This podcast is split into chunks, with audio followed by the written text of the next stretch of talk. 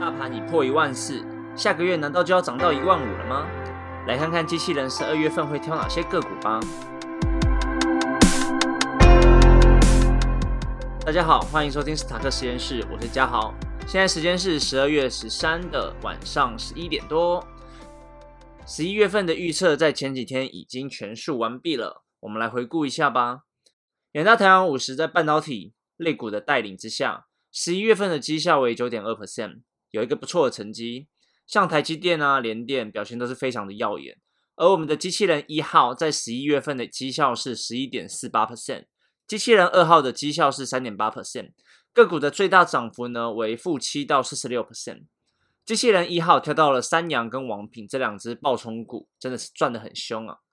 上个月才说到大盘刚过万三，这个月就站上万四了，我操！虽然上个礼拜最后几天有下挫一百四十几点，但是最后还是收在万四，市场真的很热啊！散户们持续的追高，风险的管控跟资金的配置还是要大家自己注意一下比较好。所以我就自己来夜配一下自己上一集的 podcast 啦。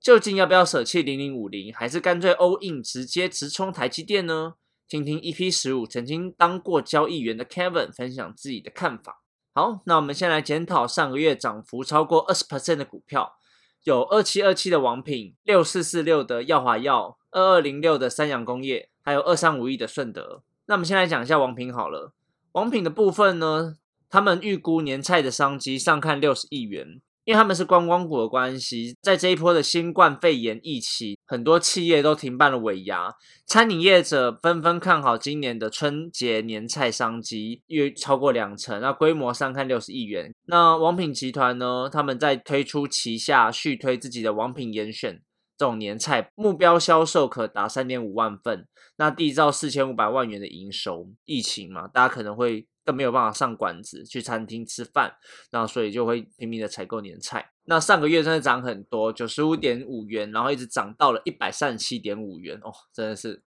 那下一个耀华药六四四六耀华药的部分呢，他们的十一月合并营收是二点九一亿元，年增五十几万倍，哇，超强的。那他们到底发生什么事情？耀华药呢，他们受惠于 P 一一零一新药欧洲销售的一个成长。我刚刚讲过，说他们十一月合并营收那年成长率是五千多 percent，累积前面十一个月的合并营收五点五亿元，五点二二亿元的话，比去年的同期还要成长了三百九十 percent。那他们耀华药呢，就出来表示说，这一次的营收跃进，主要贡献是来自于欧洲授权通路 AOP 的出货增加。这边也蛮有趣的是，后来的新闻稿有发现说，耀华药针对这一次欧洲合作伙伴。LP 蓄意延迟提供临床实验的数据。导致美国药证取得延迟，产生了一些亏损，因为他们原本在欧洲上市嘛，啊，这一次临床实验的数据可能延迟给他们药华药啊，导致他们要去美国上市的这个行程是一个 delay。那日前董事会在国际商会对 LP 提出求偿，那他求偿不低于美金十七点八亿，折合台币五百一十亿元。那大家可以之后再关心药华药的状况，因为如果这个额外的业外收入五百一十亿元再补进去的话。那他们可能二零二一年也是会有一个不小的成长在这边。那下一个二零六三洋工业的部分，那上个月是从二十三点八元涨到三十五元。那三洋工业去年靠着土地资产的处分维持他们的营收，那今年就是靠着他们真本事，受惠于机车产品的销量是占大跃进，前三季营业利益达十六点五一五七亿元，已经是历年本业获利的一个新高了。那他们第四季呢？三洋持续往前冲嘛。他们自己的汽车产业有新型的小修旅车热卖。那三洋工业十一月份中的股价明显走高，那最高的时候达二十八元，那最后在十二月十一号的时候收在三十五元，那已经算是这五年半的新高了。那我这边认为，他们还有一个部分是，他们也把。一些重心放在未来电动车的部分上，除了他们原本的机车产业，还有他们持续不断投入资源在电动车的部分，后续是还是有一个看涨的动作。像上个月预测的台硕四宝啊、南亚跟台硕都只有涨一点点而已。那南亚在十一月的合并营收是两百六十三点亿元，年增十一点七 percent，台硕。在十一月的合并营收为一百八十二点一三亿元，年增十六十一点六 percent。像台硕，我们在十二月的预测也是有出现呢。在这种不断创高的状况下，如果有买到台硕四宝的朋友，我觉得这边不用卖掉，可以是持续放着。那像钢铁的部分，像星光钢十一月的合并营收八点四三亿元，年增三十五点二四 percent。那我觉得有看到星光钢有持续买进在这的朋友，十一月十一号的时候是三十二点九，十二月十一的时候已经达到四十一块钱。那我觉得可以继续放着，成长了二十四 percent。在钢铁业的部分。趋势也还没有下来，所以我觉得买到这只朋友可以继续放着。二三五一的顺德，从十一月十一号的六十五点九元，二月十一号是七十九九七十九点九元，然后涨幅达到了二十一点二四 percent。顺德呢，受惠于车用品拉货强劲，法人估第四季业绩季增五 percent 到十 percent 以上，明年逐季成长可期待。那明年的部分，法人是有看到说顺德目前的订单能见度会看到明年首季。估第一季可比今年第四季还要来得好，那今年的第四季已经比今年第三季还要来成长五到十 percent 了，所以明年的成长其实是蛮乐观的。那这边大家可以注意的是，顺德它的车用导线架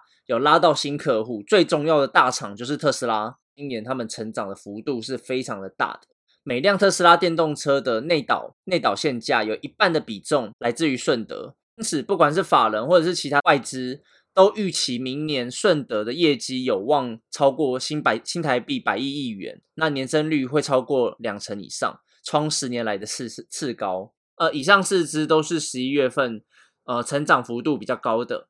那我们接下来看一下这一次十二月份的预测，我们挑了几只个股出来介绍一下。那第一个是我们刚刚讲到一半的台硕，那在十一月份的时候也是出现，都还在盘整，其实没什么动静。那在日系外资针对台硕的最新报告里面，他们看好明年 PVC、LDPE 跟 EVA，他们这会是二零二一年的重要核心营运动能。那加上美国台硕有望在明年恢复正常营运，在评估台硕的股价时，会把九七元调升到一百零八元，所以还是有一个不小的涨幅空间在。那这个部分不会是这一两个月就能看到成绩，但我觉得大家可以逢低。也不算低啦，但是我觉得大家可以先慢慢看这一支了。那还蛮有趣的是，这一次机器人二号有挑出了四个半导体类股的部分。那半导体类股，大家也知道说，十一月份涨的那一波很凶的，其实就是因为半导体产业，然后让我们整个大盘往上冲蛮多的。那我们看一下十二月份机器人二号为我们带来哪些半导体个股。那第一个是三一四一的金鸿。它是做显示器驱动，它在这两个月的合并营收其实都有一个蛮大的成长，像十月的合并营收达一点三二亿元，年增五十二点六一 percent，在十一月的合并营收是一点五八亿元，年增五十六点零七 percent，这种不小的成长趋势下，我觉得金红也是可以去布局看看的一只个股。那在三二六五的台新科，它在十一月份的合并营收是二点六二亿元，年增三十点八一 percent，那它是做。金源封装的那法人看好明年的业绩增长十 percent 以上。有消息面指出，目前在规划一个新产品的产线，应用在手机晶片和人工智慧晶片部分。那在这些新产能的规划下，新产品的规划在技术人员跟设备陆续到位之后，主要会布局在晶圆封装的部分。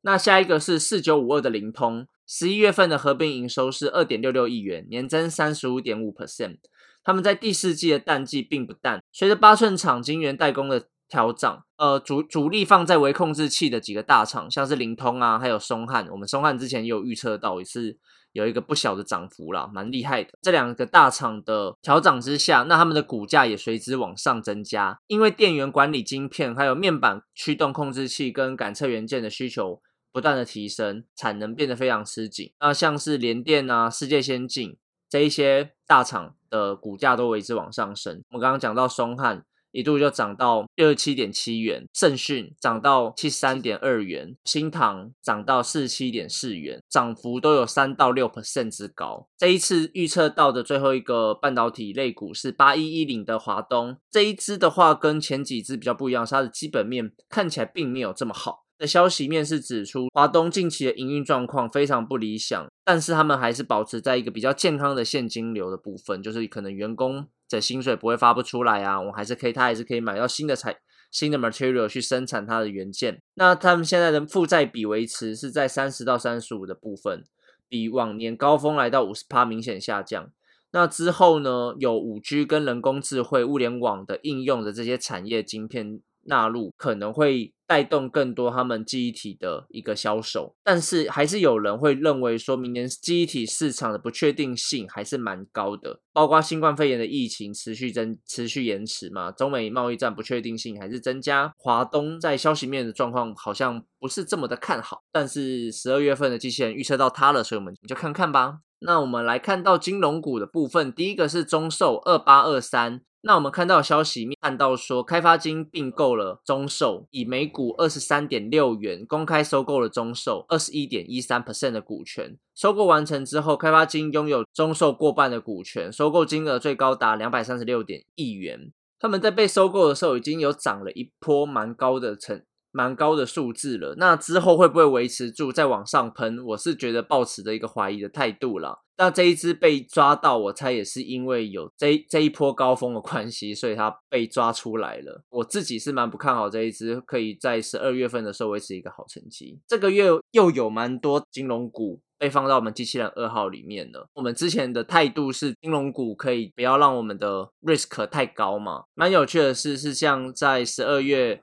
我们机器人试出了前后，外资在狂卖狂卖我们的半导体股，然后去转而。朝向了我们的金融股这边，那就有一篇消息面的新闻指出，外资对半导体三雄大提款嘛，然后造成我们跌了几百点，资金转入价净值比比较低的，还有低本益比的几只股票，那像是我们的金融股，那他们就锁定了富邦啊、国泰金、星光金啊、开发金、国泰金等等。过去像国泰金跟富邦金的 PB。至少都是在一到一点五倍以上，如今现在都被压在零点八倍以下，P/E 也达到了七到八倍的水准。对到台股目前 P/B 都在一九一点九到二，然后 P/E 是在二十倍以上，金融股的股价其实是被严重低估的。那在外资在圣诞前。涨最多就是我们十一月份涨最多的那些半导体股，外资可能炒差不多了，他们就转向买去买金融股，股价在他们的眼里是一个严重被低估的部分。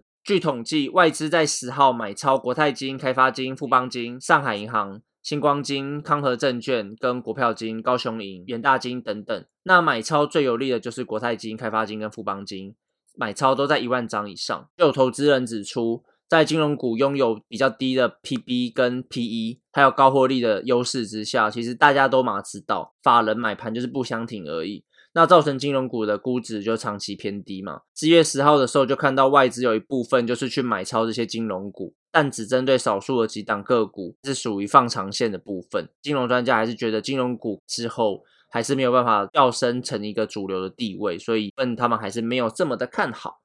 那在十五家金控前一月的获利也出来了嘛？有达三千五百四十三亿，达历史新高，已经提前达到了去年的获利水准。虽然我们刚刚一直讲说它获利好，PVP 就是被严重低估。好，那我们来总结一下，十一月份的上涨趋势跟我们的半导体带动有很大关系。那我们有看到说机器人二号也开始偏好半导体题材了吗？让他选了四五只出来嘛。虽然里面有混到了一些基本面比较不好的个股，嗯，讲着讲着，我人性都跑出来了。到底要不要跟着机器人二号买下去呢？年末将近，台北下雨下了好久了，人都快发霉了。希望大家在股市里的钱不要发霉，可以越滚越多，天天都是大晴天。那我们下次见，拜拜。